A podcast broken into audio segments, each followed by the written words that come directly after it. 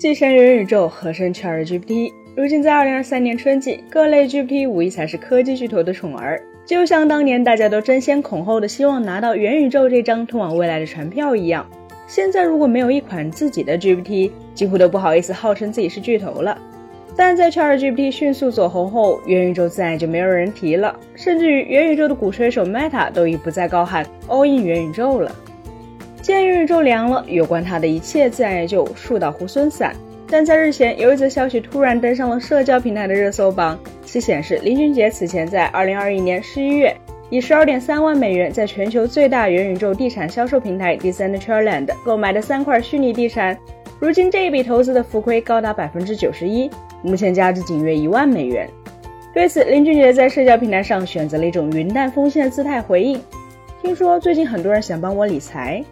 虽然对于林俊杰这样的知名歌手来说，十万美元的亏损离伤筋动骨还有十万八千里，但无论怎样娱乐化的表述，显然改变不了高达百分之九十以上的投资蒸发比例。林俊杰这一笔在元宇宙里三块虚拟地产的估值，就已分别下跌了百分之八十一点五、百分之八十点一和百分之八十点四。换而言之，元宇宙中虚拟地产的崩盘早在去年秋季就已经是事实了。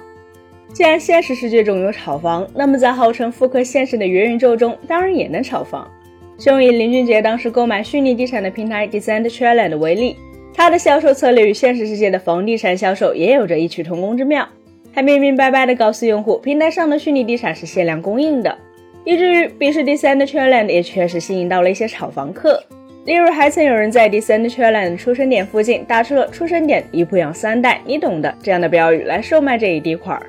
但现实世界中的房子本质上是土地值钱，土地则捆绑了教育、医疗、就业等其他价值。换句话来说，就是经济活动衡量地产价值，而有价值的土地则往往是稀缺的。虽然彼时在元宇宙里搞虚拟地产的人其实也在努力营造稀缺性，但遗憾的是，除了人为制造的稀缺外，元宇宙里的虚拟地产几乎就一无是处了。并且以元宇宙目前所表现出来的水准来说，显然还缺乏一个独属于自己的经济活动，更多的使用场景是娱乐方面。而此前元宇宙中的虚拟地产之所以能卖出高价，甚至有投资机构花费两百四十三万美元购买一块虚拟地产，是因为他们炒的是未来的预期。一旦元宇宙真的建立起来，当全世界的用户都涌入元宇宙中，前期的投资就会换来回报。可遗憾的是，元宇宙是下一代互联网的梦想，并俨然已经伴随着更有现实意义、更有可操作性的 ChatGPT 的出现而破碎。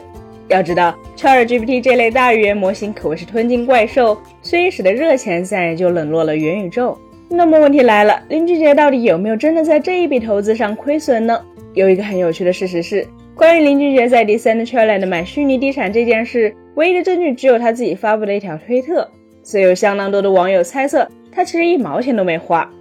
为什么会有这种猜测出现？答案其实是名人背书空气币的套路，在过去的数年间，在币圈已经上演了无数次。其中最典型的例子就是柴犬币的发行方，在狗狗币靠着马斯克的力推而走红之后，就跟风做了一个柴犬币，并试图打算找到属于柴犬币的贵人，盯上了币圈名人以太坊创始人 V 神，便在未征求 V 神同意的情况下，强行向他的比特币钱包打入了发行规模一半的柴犬币。等于说，强行借用了 V 神在币圈的名气，逼得后者选择销毁了他所持有的剩余百分之九十柴犬币，并将剩下的百分之十捐给了慈善机构。无独有偶，在不久前，美国证券交易委员会起诉加密资产企业家孙宇晨一案中，就有影视明星 Lindsay Lohan、网络拳击手 Jake Paul、说唱歌手 s u r i a b o、流行歌手 Austin Mann 等八位名人被一同指控。而这一批名人被指控的原因，就是非法推广孙运成旗下的虚拟货币，且未披露其获得报酬的事实和金额。而币圈、元宇宙、NFT 的操盘者为什么青睐找名人背书？原因就是这一系列基于区块链的产品的背后，其实都有一个共同的主题：共识决定价值。